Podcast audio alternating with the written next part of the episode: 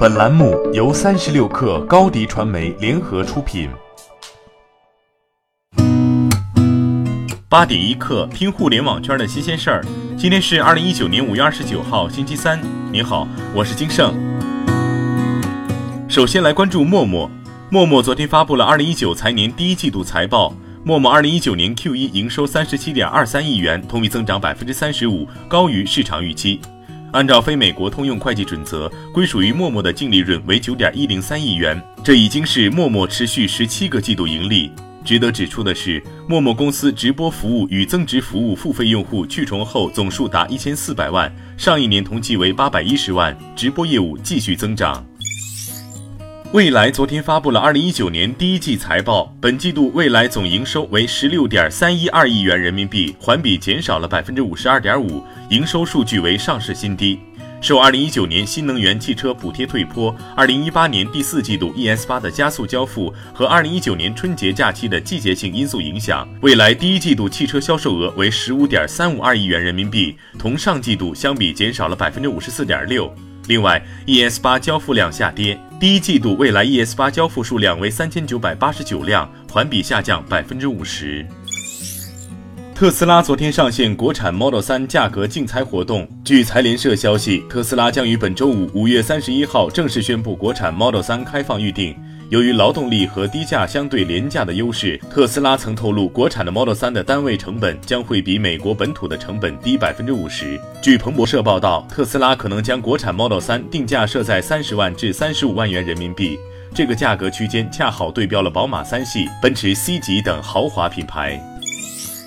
小米 CEO 雷军昨天在个人微信公众号上宣布，Redmi 红米发布了四款新品，并迎来自己的首款高端旗舰手机，还提出 Redmi 品牌的五大使命。他说，经过和 Redmi 的团队讨论，最终梳理出来五条使命：一、坚持极致性价比；二、坚持高品质；三、加快国际化；四、布局手机中高端产品；五、着眼 5G，扩展多品类，布局 AIoT，打造 Redmi 生态圈。三十六氪昨天发现，微信正在灰度测试“看一看”中的朋友再看功能。在“看一看”中，点击朋友昵称就可看到朋友最近七天点击了再看的文章。再看多了一些分享的意味，用户也可以为文章列表中第一点击该篇文章的人点赞，这标志着社交属性的进一步强化，加强了好友间的互动。而此次“看一看”的进一步改版，使得微信好友能够通过点击再看生成自己的信息主页。全球最大汽车共享品牌 Car2Go 近日宣布，将于二零一九年六月三十号正式结束在中国的汽车分时租赁运营。Car2Go 称，对于满足押金退还条件的会员，已提前启动自动退还程序，确保押金能够尽快退回。百度发布光明行动计划。这一计划依托于百度领先的人工智能技术与搜索加信息流双引擎生态，协同公安部全流程监控追踪网络黑灰产。百度光明行动计划的推出，将用 AI 技术赋能网络防诈反诈工作全面升级，为普及网络诈骗信息，增强警民互动。百度与中央电视台将联合推出反诈骗互动平台，依托智能小程序全网追踪，向用户提供防诈骗信息传递、举报、反预警等互动功能。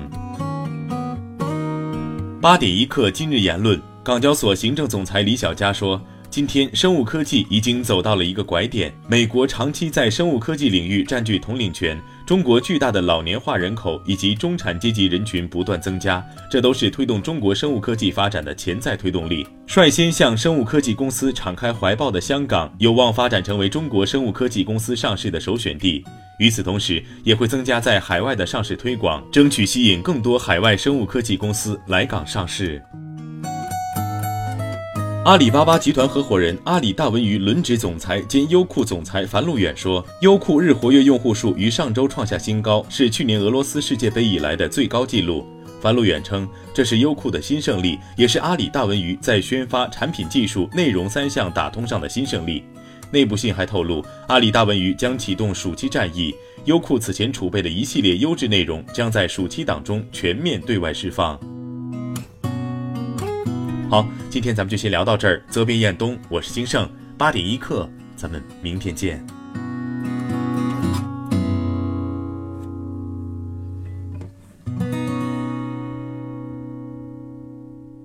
欢迎添加小课微信。微信 ID 是 s u p e r 三六 k 二 super 三十六课，加入我们的课友群，一起交流成长吧。